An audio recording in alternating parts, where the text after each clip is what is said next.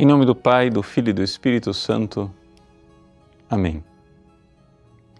Meus queridos irmãos e irmãs, neste dia de Santa Escolástica, irmã de São Bento, grande santa contemplativa, nosso Senhor, no Evangelho de hoje, cura o homem surdo que tinha dificuldade de falar.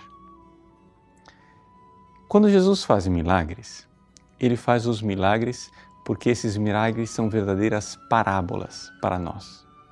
Quando Jesus curou aquele homem surdo, ele pensava em você.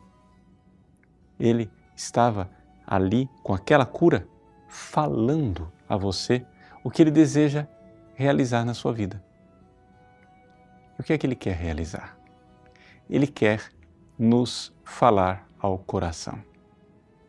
Veja, como o profeta Oséias nos diz que Deus nos chama para o deserto para nos falar ao coração, no Evangelho de hoje, Jesus chama aquele homem para a intimidade, tira ele do meio da multidão, para estar a sós com ele.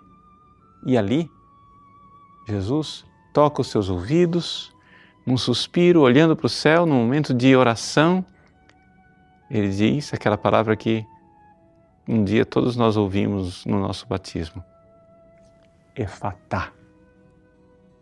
Abre-te. Abre-te para a graça. Abre-te para ouvir a palavra da graça. Nesse dia de Santa Escolástica, proclamar esse Evangelho nos dá uma mensagem toda especial. Por quê? Porque Santa Escolástica era uma santa monja, uma mulher que deixou o barulho da cidade, se retirou no mosteiro, lá em Subiaco, e ali ela soube se dedicar a ouvir o esposo que fala, que rompe a surdez e que fala ao coração. Para muitas pessoas, a vida monástica pode parecer uma vida de crueldade. Por quê? Porque pobrezinhas destas monjas que deixam tudo, se afastam né, dos seus pais, algumas às vezes é, ficam até atrás das grades de suas clausuras. Que crueldade separá-las da sociedade, separá-las do mundo, fazer, exigir delas esse desapego. Bom, primeiro, não é crueldade nenhuma porque elas mesmas escolheram isso. Segundo, é próprio da esposa querer estar sozinha com o esposo. Quem acusaria de crueldade né, a esposa que na noite de núpcias quisesse que todos saíssem do seu quarto para deixá-la sozinha com o esposo? Quem diria que isso é crueldade? Não é a coisa mais óbvia que a esposa queira esta intimidade com seu esposo? Pois bem, é isso que fazem os monges e fazem isto para também nos dar uma lição. Embora não estejamos nós em mosteiros, embora não vivamos uma vida de clausura, também nós precisamos fazer este momento de solidão e de intimidade.